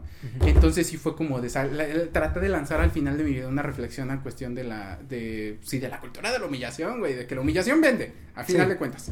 O sea, si, O si sea, es un circo mediático. es ¿no? un circo mediático Al- que bueno, funciona. te- No, continúa. Ah, sí, que funciona, termina. porque por ejemplo también este personas de contenido LGBT y yo puedo admitir que en algunos momentos lo he llegado a tocar y después así como de espérate, con tranquilidad, ¿no? De Sí. alguien dice alguna cosa este que puede sonar absurda y vas tú y dices, "No, eres un estúpido." Y eso no nos va a llevar a nada. Entonces, este sí fue una crítica, bueno, fue una reflexión que traté al final y dije, este sí, eso no como que no jala mucho, ¿no? Entonces, la cosa es que se prendieron las cosas. Bueno, di mis argumentos primero, ¿no? Sobre las mujeres trans en el, bueno, la división sexogenérica en el deporte. Y después me volvió a contestar y yo ya no dije nada, ¿no? Pero fue ¿De manera agresiva te contestó? me dijo, es que es una persona que solo busca fama, es una persona que solo está ahí, este... Ah, porque no sé, en ese momento TikTok eh, no te dejaba hacer dúos si eran videos de tres minutos. Y me dijo, obviamente eh, no se pueden hacer dúos de estas personas, de esta persona porque no quiere, entonces se va a colgar. Y a mí me dijo que, y dijo algo así como de, este, es que dijo que yo le tengo envidia. Y así de, ¿en qué momento dije eso? Fue así como, ay, Dios mío. Buen chismecito de, de, de polémica de, de influencers. Sí, ejemplo, entonces fue muy raro, Te- fue te- rarísimo. ¿Por qué Porque te afectó, por ejemplo, ese video a tus seguidores, a tu... Eh, justo lo que iba a preguntar. Sí, pero positivamente. ¿Por Ah. Porque llegaron. Turn down? Porque en ese momento estaba en una cuenta de 4000 seguidores. Entonces era muy pequeña la cuenta. Y Empezaron. todos los que vieron el video. Alguien, alguien filtró. ¿Cómo llegó a Cordura Artificial? Alguien filtró el video a los grupos de Facebook de TikTokers tercermundistas. Ya Ah, desde huevo. tercermundistas valió madres el nombre. Es que la gente no se puede así, Güey, o sea- así, se va a difundir a huevo, o sea, Ajá. es el chiste, problema, que es es como tirando rollo, güey, y esto se va a difundir. en Va a llegar un momento donde... Hágalo, háganos. Va a llegar un momento donde la caguemos en algo y alguien va a querer burlarse de nosotros y les va a salir el tiro por la culata porque va a llegar. ¿Se habrá burlado alguien de nosotros ya? ¿Qué es, por ¿Quién ejemplo, o sea, güey? es el, es el problema de... Y, y- y Del de circo mediático que se, or- se origina, Ah, del sí, griterío que existe en sociedad del espectáculo, güey. O sea, totalmente. Ahorita dijiste una palabra muy interesante que fue lo de cultura de humillación, que va pues, de la Ah, mano sí. con la cultura de la cancelación, que es un tema para otro Y la sociedad del Estoy de espectáculo. Eso también se lo digo. Que de una vez lo voy a decir, ¿no? O sea, hay gente que sí merece ser cancelada, te estoy hablando Kevin Spacey. Este, sin embargo, creo que encasillan en la misma parte a gente como esta persona, como Kevin Spacey, este Harvey Ah, claro. Sí. A gente que simplemente y, y habló mal, ¿no? Di- habló de manera equivocada, dijo la palabra Sí, equivocada. justo, qué? justo, Dices, a lo mejor ahorita en lugar, a lo mejor ahorita digo, ay, este, facilota, ¿no? Y dicen, ah, fácil. y me- Fúnenlo. fun- Y me funan y me Sí. dicen, aquí, al lado- este está en segundo lugar de Kevin Spacey y ese sí es como, siento como que como funciona. Y, pero por el otro lado es ese problema porque le sale ese tiro de la culata de que, pues, por ejemplo, a, ¿a quién? ¿A quién se me ocurre? A Molotov, ¿no? Los Ah, cancelaron. Molotov, Molotov. Pero el problema es fue un caso. Molotov y otra banda, no me acuerdo de dónde era, que en sus canciones hablaba de violación. A... súper- sí. Y entonces como que los hablaron y dijeron, vamos a cancelarlos a estos, no sé qué, no sé cuál. Y luego ves al día siguiente cuáles son los top de escuchados en Spotify. Y es. Molotov. Y es Molotov, ¿no? O sea, Claro. Ese es el que- problema que dices. Es que no ahí hay un problema, porque la cultura de la, de la fundación, te iba a decir, sí, De de, la cancelación. Está chido ese, de la- ¿eh? es que funa, de la ¿no? Este, la cultura de la cancelación es eso, y hay un problema, no digo que no hay que alejarnos de, violentadores, de Sí, claro, personas, totalmente. no, Sí, absolutamente hay que, decir tajante, dicho, o sea. este, ahora sí que cállate el está- hocico, estás sí. violentando, pero el problema es ese, o sea, vamos a moverlos a otro lado para que se conozcan entre sí, Exacto. y entonces haga, haya una, este, Una especie pues, de- Que realmente La- haya una de justicia y de reivindicación, no hay, no hay, reivindicación. no hay una reparación de los daños, no hay justicia. Y estas personas que son funadas se juntan entre sí y entonces comparten sus ideas funadoras. Bueno, porque las funen. Y luego llegan a la presidencia. o sea. Y, oh, y, pues bueno, se hacen incluso más fuertes. Y en su mundo no cambió nada. Sí. Lo que cambió fue el mundo de otras personas. O sea, Exactamente. eh, sí hay un problema y no digo otra vez, insisto, no digo que no, no hay que denunciar Sí. las violencias, no, pero hay que ver que sí hay ciertas cosas que no, muchas veces no hay reparación de los daños ni nada eso, entonces sí, Exacto. pero, ay, no, sí es un, sí es un No, problemita. No, está, está cañón y, y creo que también nos, nos haría mucho a nosotros creadores de contenido, a nosotros. Ah, claro. Que, Me incluyo. Ah, qué bonita me... Ah. Creadores de contenido. Son creadores de contenido. Sí, o sea, no- término. nosotros, nosotros en, en, en, el, en, en este barco literalmente tenemos que tener mucho cuidado con qué se dice, ¿no? Y, y en su momento tenemos la libertad de decirlo claro, podemos equivocarnos también, pero no es una idea como de que, ah, ok, quiero ser, o sea, voy a ser funado porque literal tengo esta idea o tengo esta ideología o... Bueno, claro, hay de ideas, ideas, y Sí, hay de, exacto. y hay de errores, errores. Es- Eso sí, pero es lo que estamos debatiendo. Es que- hay que saber diferenciar realmente cuando algo es gente y nocivo ante la sociedad o ante las mentes que pueden escuchar, por ejemplo, este podcast. Ah, claro. Y hay otra idea en el que, bueno, se le salió con una palabrita, un comentario, etcétera, una Sí. opinión que puede ser incluso totalmente personal, pero que definitivamente dices, bueno, pero su idea realmente que tanto mm, puede movilizar las masas, que está, Puede- que está incitando realmente al odio, ¿me entiendes? Y pero justamente, o sea, como creadores de contenido, me voy al otro lado, creo que hay que ser muy críticas, críticas, críticos. Exacto. En lo que hacemos. Yo sí critico Ay, mucho en cuestión, por ejemplo, de la de esto de la humillación, regreso un poco rápido, de, de introducción para otro podcast. Sí, sí, sí. este sí, justamente el criticar que, güey, no porque te dé likes puede ser lo más eh, Lo ético. Eh, o sea, güey, si te vas a burlar de gente, eh, neta, ten cuidado, ¿no? Porque la neta te estás burlando de gente real, o sea, Sí, sí. no puedes hacer eso y no puedes anteponer tus likes, anteponer tus vistas eh, por ello. Por el otro lado también entiendo una bronca de que de eso comes. Entonces es así como de te quedas entre la espada y la pared porque, güey, a ver, ¿qué haces? Sí creo que puede hacer ese contenido de calidad y eso es lo que estoy tratando de hacer y este, pero sí, o sea, tampoco es como de, pues sí, anteponer las likes y visitas Ajá, exactamente. Ujú. simplemente. hacer daño. O sea, Totalmente. sí, totalmente. Sí, no, finalmente es, finalmente es tener conciencia de esto, ¿no? Y, y, y, y estar conscientes y, sobre todo tener mucho cuidado con, bueno, lo mismo, con que, o sea, también saber qué, qué somos nosotros, ¿no? O sea, qué, qué- qué estamos, qué estamos, qué estamos compartiendo, lo que dices tú, hacer una retrospectiva en lo que haces, ¿no? O Sí. sea, en lo que dices, en lo que haces, y obviamente para que no se vuelva a repetir, ¿no? Evidentemente. Pero pues sí, no, justamente la diferencia de la persona que lo dice así porque, o sea, lo hace aparte Pues- tajante y aparte por, así a huevo. Y, luego también hay personitas que, híjole, o sea, dicen algo sexista, dicen algo transfóbico. ¿Y por qué me funan si estoy diciendo la verdad? Sí. O sea, Sí. espérate. Y, y- Hace falta la creación de ese espacio para las personas, no para ser, para que les tiren piedras o jitomates podridos, sino para decir, a ver, siéntate, te voy a explicar bien qué pedo, ya entendiste, ok, ahora sal ahí afuera y di qué es lo que acabas de Ah, aprender, güey. ¿no? Sí, O sea, exacto. y Sí. entonces para que la persona diga, ok, yo dije esta tarugada, me dijeron que estaba mal, me puse a leer porque estaba mal, eh, me- Comprendí aprendí, porque comprendí realmente Sí, tuve una reflexión de que estuvo mal Y, y, me abrí a de escuchar, manera, ¿no? me abrí a escuchar, a final de cuentas. Y eso es, eso es algo que, este, creo que en general es crítica y autocrítica, luego carecemos un chingo. Sí, ya- No nos abrimos de escuchar, güey. Estoy de acuerdo. O sea, ese Estoy es de acuerdo, eso es una, esa es una buena reflexión de esa parte así de es.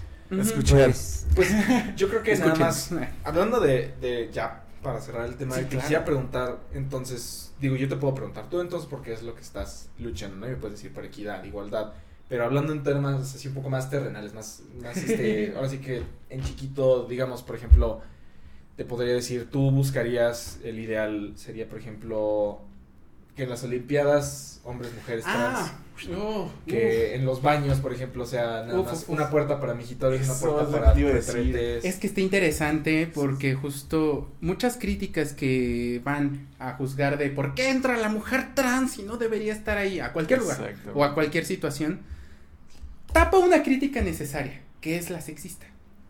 Que por qué hay una división. Y esa era la, la que me salté, ¿no? O sea, por ejemplo, deportes. Hay una división de deportes, ¿no? Femenil y varonil. Se enfocan siempre en cuestión de que va a entrar la mujer trans a competir contra las mujeres. Se van argumentos cientificistas y biologicistas, te dicen es que son hombres. Y mira el paper de 1875 que dice que son más grandes y donde más la gente fuertes, todavía ¿no? tenía esclavos. ¿no? Ento- exacto, güey, es que sí, y los libros de medicina llevan años sin actualizarse, o sea, te lo juro así. Eh, y hay estudios que te desmienten luego, luego eso. La crítica no debería estar en si la mujer trans debería entrar o no. La crítica es porque está dividido en dos. Y justo Hortensia Moreno, la doctora Hortensia, que si ve estos saludos, este, era una, una bronca que decía, ¿no? Decía, güey, es que los deportes están ahí para producir masculinidad. ¿A qué se refería con ello?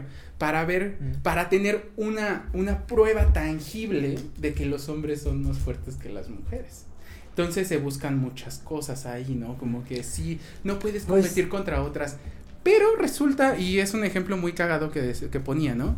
Dice, sí, si tu argumento son los hombres más fuertes, los hombres son más fuertes que las mujeres, entonces cualquiera de aquí de ustedes, de esta mesa, podría ganarle a Simón Bay. ¿sabes? O sea, O sea, ese es el problema, o sea, ese es el problema. la- me acuerdo la crisis que hubo tras, si mal no, si mal no me acuerdo, fueron las Olimpiadas de Atenas 2004, que eh, hubo un boom de, de atletas mujeres que sobresalían y que rompieron muchos Ah, Esa récords. es la segunda. Y que, y que comenzaron a hacer este, pruebas de si son mujeres, Y es que- no usan testosterona Ah, no para ganar Y es que- premios. No sabía, güey. hubo- sí, la crisis que hubo a partir de, de Atenas No, 2004, yo que, no sabía que les hizo investigaciones para ver si eran mujeres. No, eso lleva desde inicios del, del deporte. Te lo juro, o sea, hice una investigación una vez Yo, sobre yo eso. mencioné a Atenas porque me acuerdo que Claro, una de Ana las Gabriela Guevara. Ana Gabriela Guevara es lo que iba a mencionar Ana Gabriela Guevara después Ay, de, de hecho, fue una de las muchos empezaron a decir, seguro es lesbiana. sí, Total, o sea, lesbiana, y que era hombre y después hombre. y que decían que era hombre Ah, y así pero fue una crisis de que me acuerdo que en Atenas 2004 muchas atletas comenzaron a, a dar un rendimiento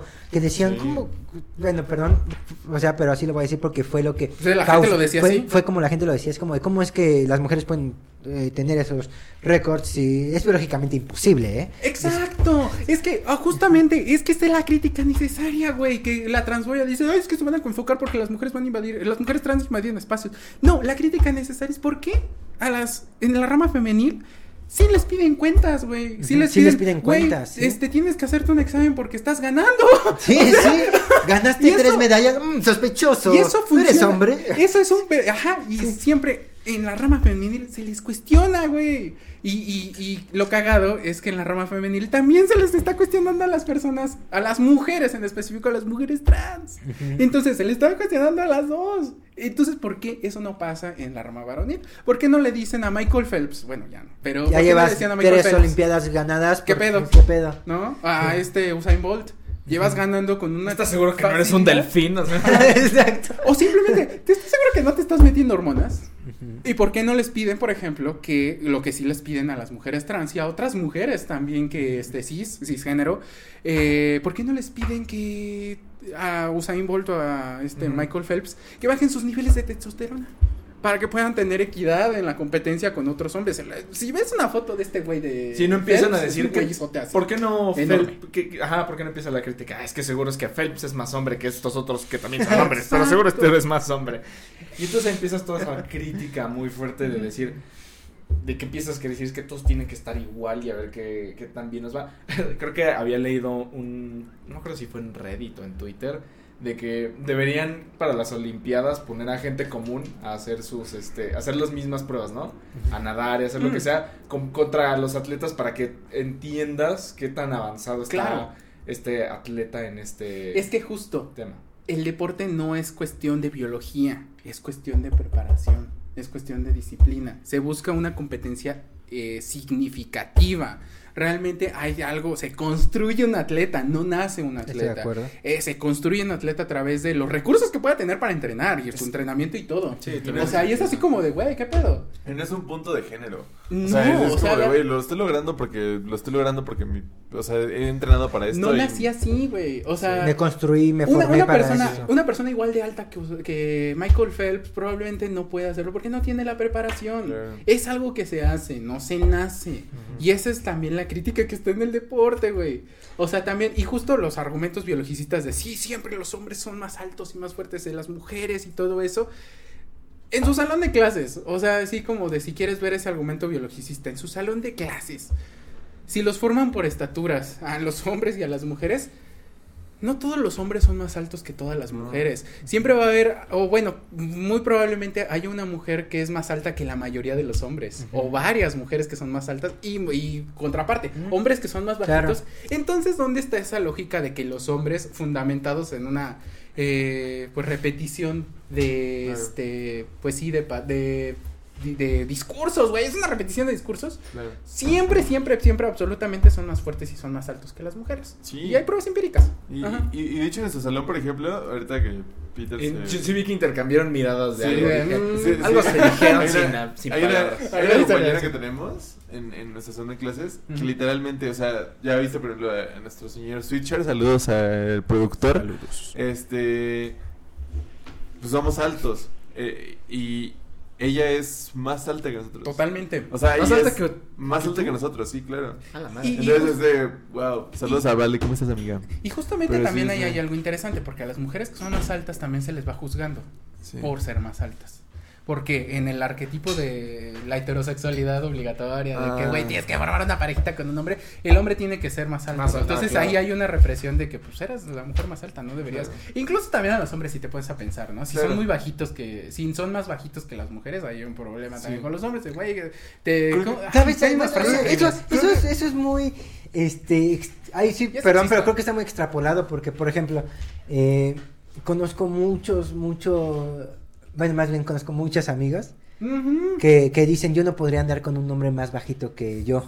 Sí, Sí, no, no, no, no. Y, eso y es como, y es aclararlo. como de entonces hay que eso es muy debatible porque realmente igual conozco muchos amigos que es como yo sí andaría con chicas altas pero las chicas a las chicas altas no les interesa porque soy bajito entonces, entonces es como de ¿quién, hay realmente dónde está el problema entre que le inculcan a las mujeres de que el hombre tiene que ser más alto y protector y, y acá viene varonil o a los hombres de que de que ah, una mujer no puede ser más alto que tú porque no te cómo un hombre puede ser más Ah, alto que una mujer son ambas claramente Sí, porque Pero- es un régimen y, heterosexual. y bueno, y ahí, y ahí tú puedes decir, bueno, por gustos, bueno, está bien, por Sí, no, gustos, bueno, eso es otra quien cosa. quiera con sus gustos. Exactamente, Pero si hay mucha güey. gente, yo en verdad, yo sí conozco en verdad muchas eh, eh, amigas que simplemente por el simple hecho de que alguien es más bajito que ella, el no es ya está garantizado. Claro. El no está garantizado. Y otra vez- igual con hombres, que, que una chica es más alta que ellas, el no ya está garantizado porque porque se sienten de ambas partes se sienten incómodos socialmente. Y otra vez caemos en género, porque ambos, ambos grupos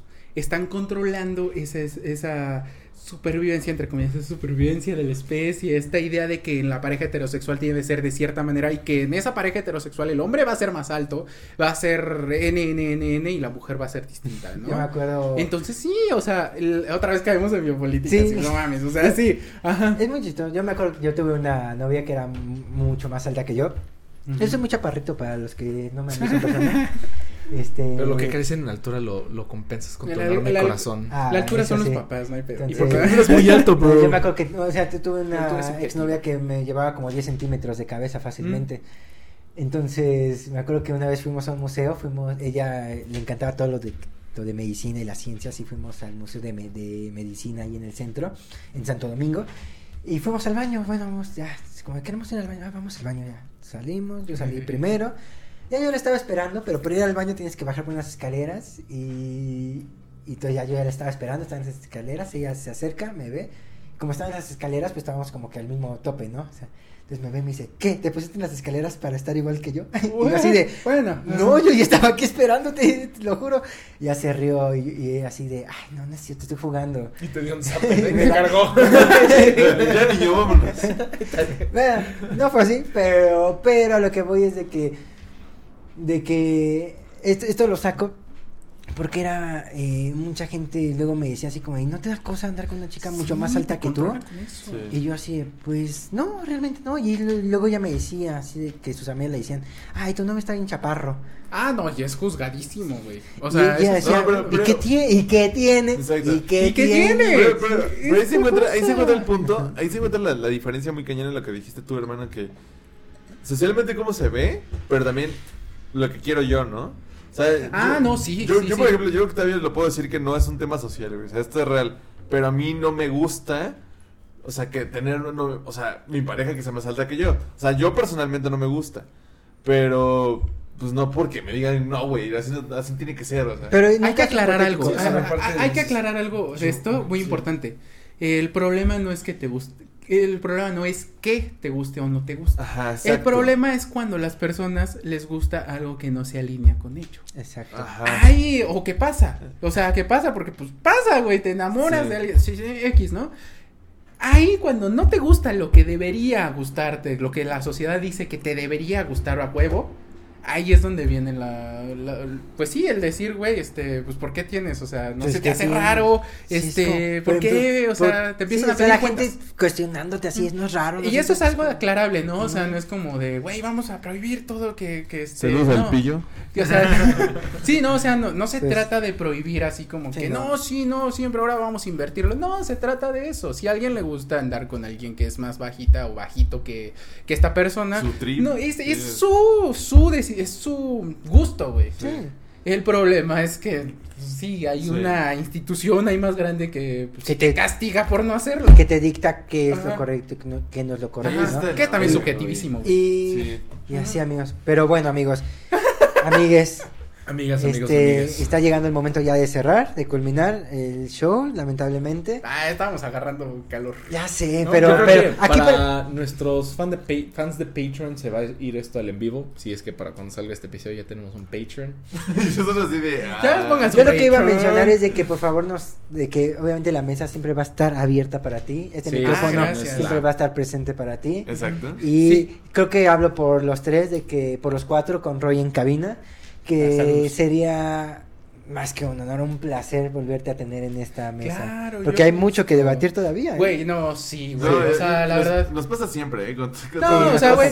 Y a mí, la verdad, este temas, por ejemplo, ahorita que están saliendo, güey, ¿por qué estuvieron hasta ahorita? De masculinidades es, es cañón. Para- o sea, a mí me gusta Ahí sí podemos tener tocar de masculinidades. muchas- Para el siguiente programa en el que estés invitado vamos a hablar ¿Echamos de eso, ¿vale? masculinidades? Por ahí. Va, perfecto. Va, va, va. Va, ya Órale, está. lo- Queda pues, pactado ahorita. Pero sí, en vivo. vamos, Sí. vemos masculinidades. Queda en vivo. Va. Ajá. Sammy, este, tus redes, tus proyectos. Ah, por supuesto, tus, miren, este, No, primero aquí- vamos con las, Ah. con las este, recomendaciones. Ah, claro, ¿no? claro, claro. estás un paso, Es que hermano. Bueno, la primero la recomendación. Eh, Bueno, tardes. bueno. El orden de los factores no altera el producto, pero tienes razón, tienes Está razón. bien. tienes Este, pues mira, aquí tenemos una costumbre de que decimos una recomendación de lo que quieras. Puede ser un libro, una película, una canción, una banda, un museo, un bar, un- Una actividad. una, El rico. una actividad. Deporte. Pero por favor, compártele al Vamos. público. A un consejo para Ah, la gente. Vamos a Nuestro, ah, Una compar- moraleja. compártele a nuestro público, por favor, una recomendación que te nazca, que quieras.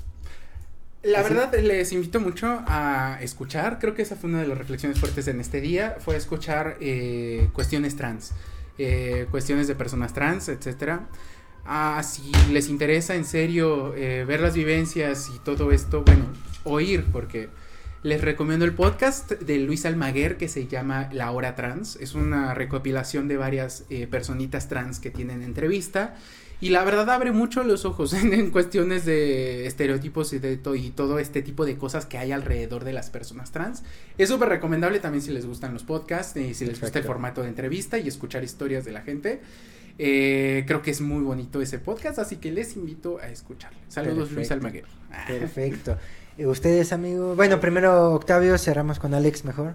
Te paso la vara, amigo. Ah, bueno, está bien. Este, pues bueno, antes de la publicación de este episodio, eh, no, espérate, estoy confundiendo fechas.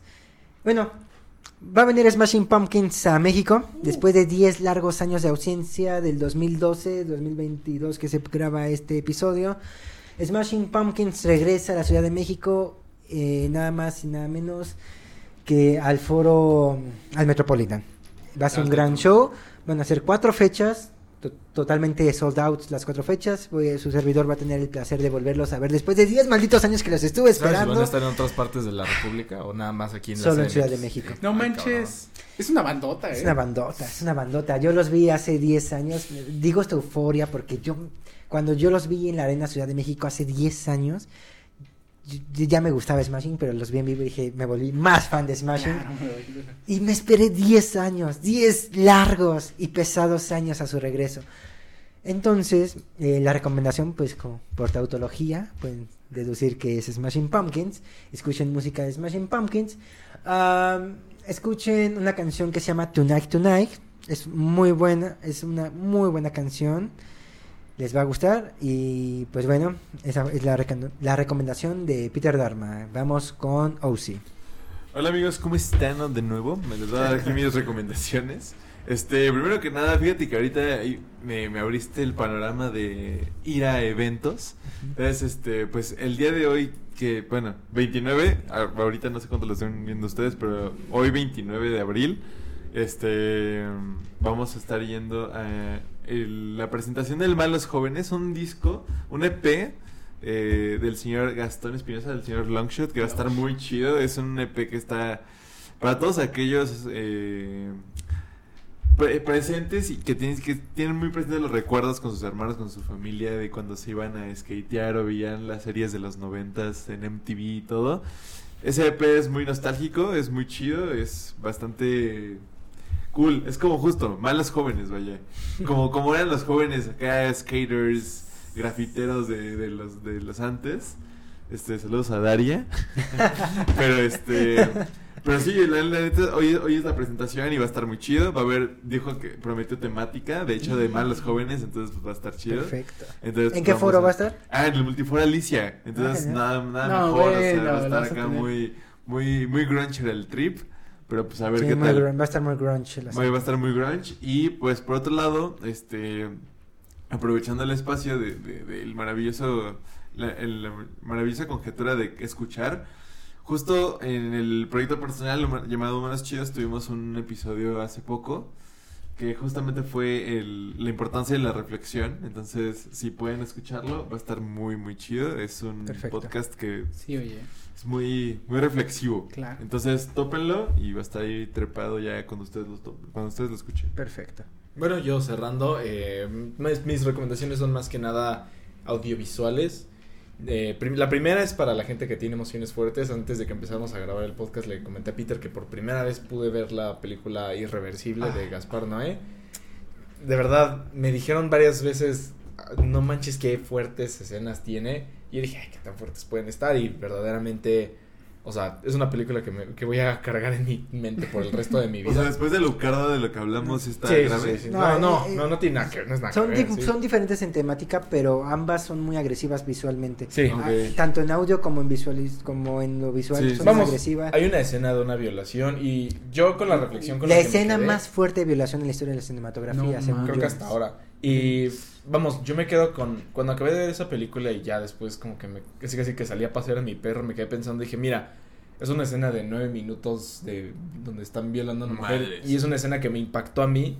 Dije, bueno, si a mí esos nueve minutos me van a acompañar el resto de mi vida, no me imagino qué es lo que le hace a la psique de una mujer una violación real. ¿no? En O una real, exactamente. Creo que eso es- ese es el mensaje de esa escena. O sea, es por eso por lo que Gaspar Noé decidió hacerla así de gráfica, así de fuerte, Sí. decir, no si esto le ha- si esto te va a hacer a tú que eres hombre, ves esto y O y estás- espectador. espectador, tú espectador. tú espectador. Estás viendo esto y le estás y, y te está te está causando esto en tu mente. Imagínate cómo se siente una mujer que verdad, o una persona que verdaderamente sufrió una agresión sexual, ¿no? Eh, yo me voy con las expectativas muy bajas de que ay, qué tan qué tan fuerte puede estar esa escena, es muy fuerte y este Está en movie. este sí, movie movie, no nos, nos gusta, patrocina. no nos patrocina, pero No la está en esta movie. movie, eh, esa. Y la segunda recomendación que tenía que hacer es, y no sé si ya la has visto y ahorita la platicamos, es este The Northman de Robert Eggers. Una gran película también, de esas películas que también me cambian la vida, de que la vi y dije, wow, qué, qué, qué buena película. Este, muy bien hecha, muy buena historia, muy buen guion. Todo, todo en esa película es perfecto. Mm. Y por último, la otra película que se llama El Profesor, que es con Johnny Depp. Ajá. es- Esa también es muy buena. La verdad es que esas también esas películas donde te das cuenta que dices, ay, somos nada más bolas de carne paradas en una piedra flotando en el espacio. O sea, qué tan, qué tan fuerte pueden ser tus problemas. O sea, bueno, qué tan, qué tanto te tienes que tomar en serio algunas cosas que son La vida. para- La vida, banal- otros banales. Qué tanto te tienes que dedicar a disfrutar más bien de la vida, ¿no? Esa me gustó también mucho. Esas son mis tres recomendaciones. Y bueno, este, cerrando ya con redes sociales. Este, Samastrid, ¿dónde te Bueno. podemos encontrar? Proyectos. Eh, bueno, yo estoy también este, trabajando en cuestiones de, de redes sociales, totalmente. Estoy en TikTok como arroba sam.astrid, en Instagram como sam.astrid.xd. Y en YouTube igual como Sam Astrid, en YouTube ya estoy subiendo ciertas cosas interesantes sobre análisis de sexualidad y género pop. Eh, y bueno, también les invito a escuchar un podcast que seguro cuando se, se empiece a publicar este, eh, pues ya estaré trabajando, que se, llamen, se llama Nosotres en Vivo, que vamos a estar puras personitas no binarias y es espectacular. Pero bueno, ahí nos seguimos viendo.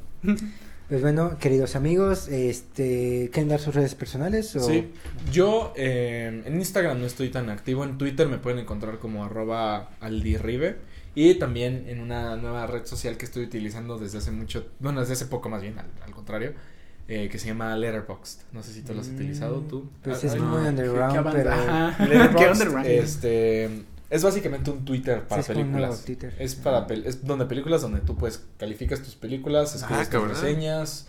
Entonces tienes bueno. ahí tu lista de las películas. que Como has buen visto. niño cineteca. Como buen niño Sí. cineteca. La verdad es que si quieren ver, si quieren escuchar todo lo que yo tengo que pensar sobre cualquier cosa, en Letterboxd me pueden encontrar también como arroba aldirribe. Este, entonces, la verdad, soy muy fan de esa red social. Estoy, estoy diario ahí. Perfecto. Octavio. Bueno, me- pueden encontrar como Octavio-Rosas-Bajo. Este, igual en proyecto personal, se llama Manos Chidas, es un podcast de autoayuda y superación personal. Así que también ahí nos pueden encontrar. Este, ya, pues manden sus Sí. preguntitas, dudas, lo que gusten. Adelante, amigos. A mí me pueden encontrar tanto en eh, las redes que más uso son Facebook y, y Instagram. Pueden encontrarme como P, bueno, la P, Peter, Peter, en, Peter. Peter, bajo Dharma. Ahí pueden mandarme mensajes, pueden observar todo lo que he publicado, este, dándome un pequeño anuncio. Acabo de publicar nuevo libro, estoy estrenando, estoy estrenando nueva obra literaria, se llama Cuando duele vivir. Espero les guste, es una novela. Eh, en otro día les platico de qué va. Y eh, no olviden escuchar a Tirando Rollo Podcast. Estamos en todas las plataformas de streaming favoritas que te sean, tanto YouTube como Spotify, como en Google Podcast y en Anchor. Eh, no olviden seguirnos en redes sociales. Recuerden que estamos como arroba tirando rollo-podcast. Y pues bueno, amigos, Alex, haz, la- Bueno. haz los honores de Nuestro la- podcast.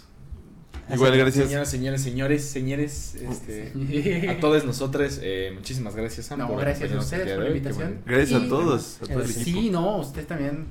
Fin, contribuciones increíbles. Y nos seguimos viendo, ¿eh? Sí, Aquí está. No es, no es la última vez que Creo nos que vemos no. por aquí en esta Claro mesa. que no. Gracias Que a pasen todo- un excelente día. a todo el equipo, al señor Ah, Roger en también a cabina. Roger en cabina, muchas A- gracias a por su las- participación y por su gran creatividad. Al equipo modificador de cámaras. Este, Ah, sí, claro, el equipo modificador de cámaras y la diseñadora del podcast, ¿no, claro, nuestra nueva, ya lo están viendo en redes sociales. Ya están viendo el este, diseño, ya están viendo... Cuando se graba este podcast es Ya cuando ya estamos definiendo Nuestra nueva, nuestra nueva diseñadora eh, gráfica. nuestra entonces, diseñadora. Naja Osorio, ya próximamente con sus redes sociales ya un poco más y pues bueno, permanentes, Chulada. pero... muchas pues, gracias por esta tarde, amigos, amigues.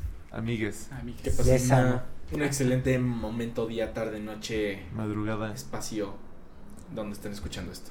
así Hasta es. Adiós. Nos vemos.